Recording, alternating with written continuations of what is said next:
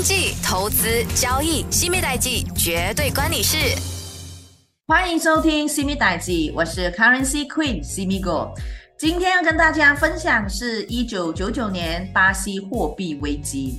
那在这一九九九年一月份的时候呢，那这个拉丁美洲第一经济大国，那就是巴西了。巴西政府当时是宣布了它的本国货币雷亚尔呢实行贬值。当然，这一个贬值就使得拉美各国以及其他呃这些世界的地区股市发生了动荡。巴西当时呢发生这金融危机，坦白说是绝非偶然的。事实上呢，是从这一九九九年十月起呢，当然也是受到了这个亚洲金融危机给影响，特别是在呃在当时九七年亚洲金融危机，然后九八年八月份的时候就是俄罗斯的金融危机的冲击，那这些接二连三的影响导致到巴西的股市还有汇市也多次发生动荡，那金融动荡也就引起了巴西资金大量的外流，那大量的资金外流又打击了巴。巴西的经济，并导致了巴西的储呃外汇储备急剧的减少，那货币的贬值压力就越来越大了。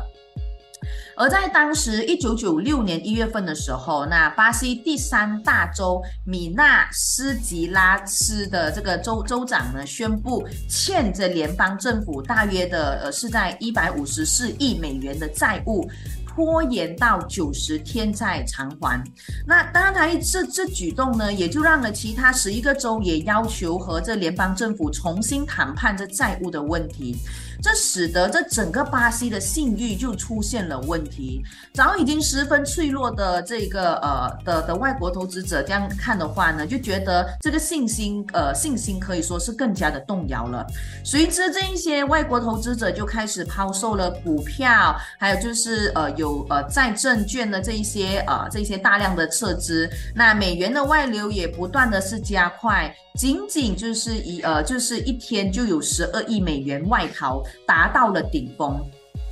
那为了要防止外汇储备过度的流失，那巴西政府在一月份的时候就扩大了雷亚尔的这个货币的一个管制波幅，从原来的一美元就是一块一毛二到一块两毛二雷亚尔的范围，扩大至一美元去到一块二到一块三毛二雷亚尔左右。那当日这个雷亚尔贬值接近是十 percent 的。那当然这一个雷亚尔呢货币一直不断的在贬值。那这巴西中央的银行被迫放弃爬行式盯住汇率制，它就让这呃巴西雷亚尔货币呢自由的浮动。那这整体来看呢，在当时一月份而已，这个雷亚尔就贬值了二十三 percent。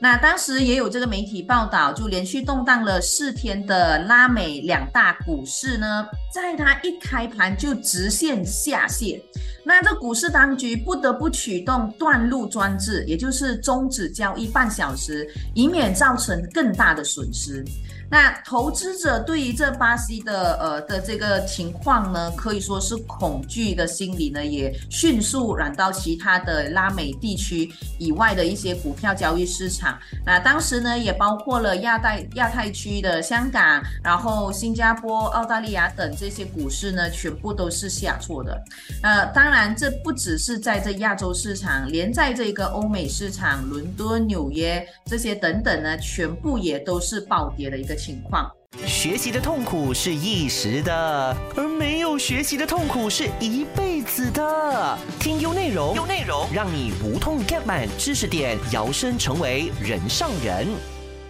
那这原因到底是什么呢？那一九九九年的时候呢，当时这个巴西金融危机爆发，表面上看起来是由货币危机所引起的，但仔细分析之后，可以发现并非危机主要的根源，真正引发这场危机是债务危机。那作为这拉美第经济大国、第一经大国嘛，那这个巴西从一九九四年中呢开始推行这爬行式盯住。美元为核心的这个雷雅尔计划。那它成功的遏制了持续十几年的恶性通货膨胀。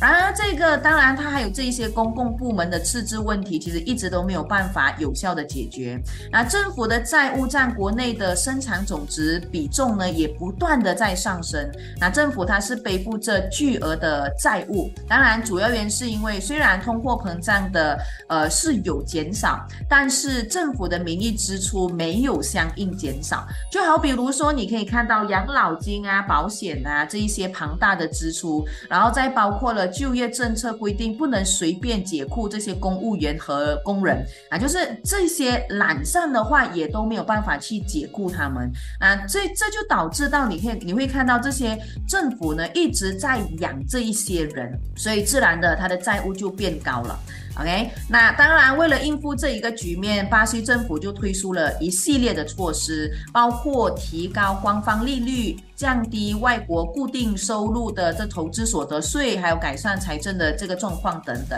那在一九九八年十一月的时候呢，这国际货币组织也为巴西安排了四百一十五亿美元的一篮子经济调整计划。那这边是呃一定的程度上呢，是有助于减少这些国内的债券市场还有这外汇市场的压力。在这十二月份的时候呢，巴西仍然是需要偿还大量的外债，毕竟。借了很多债嘛，许多外国的银行不再为巴西提供了这个贷款的展期，因为他们本身看到了这巴西有一些呃问题，然后这些因素也导致巴西的资本项目恶化，外汇储备呢也一直在减少啊。这种情况下，地方政府呢也也可以说是难对呃这个联邦政府来说的一个可以说是一个雪上呃雪上加霜吧。这些动摇了这些巴呃巴西的政府去偿还外债的信息。呃，最终呢，就引发了这个债务危机。